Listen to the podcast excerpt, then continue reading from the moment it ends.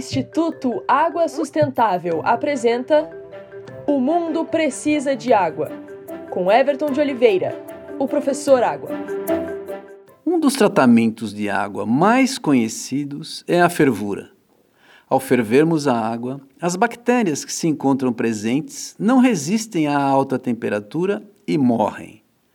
Ainda assim, a fervura não nos garante água de qualidade pois existem bactérias termorresistentes e há compostos químicos que não são seres vivos e não são eliminados pela fervura. Fervura ajuda, mas não resolve tudo.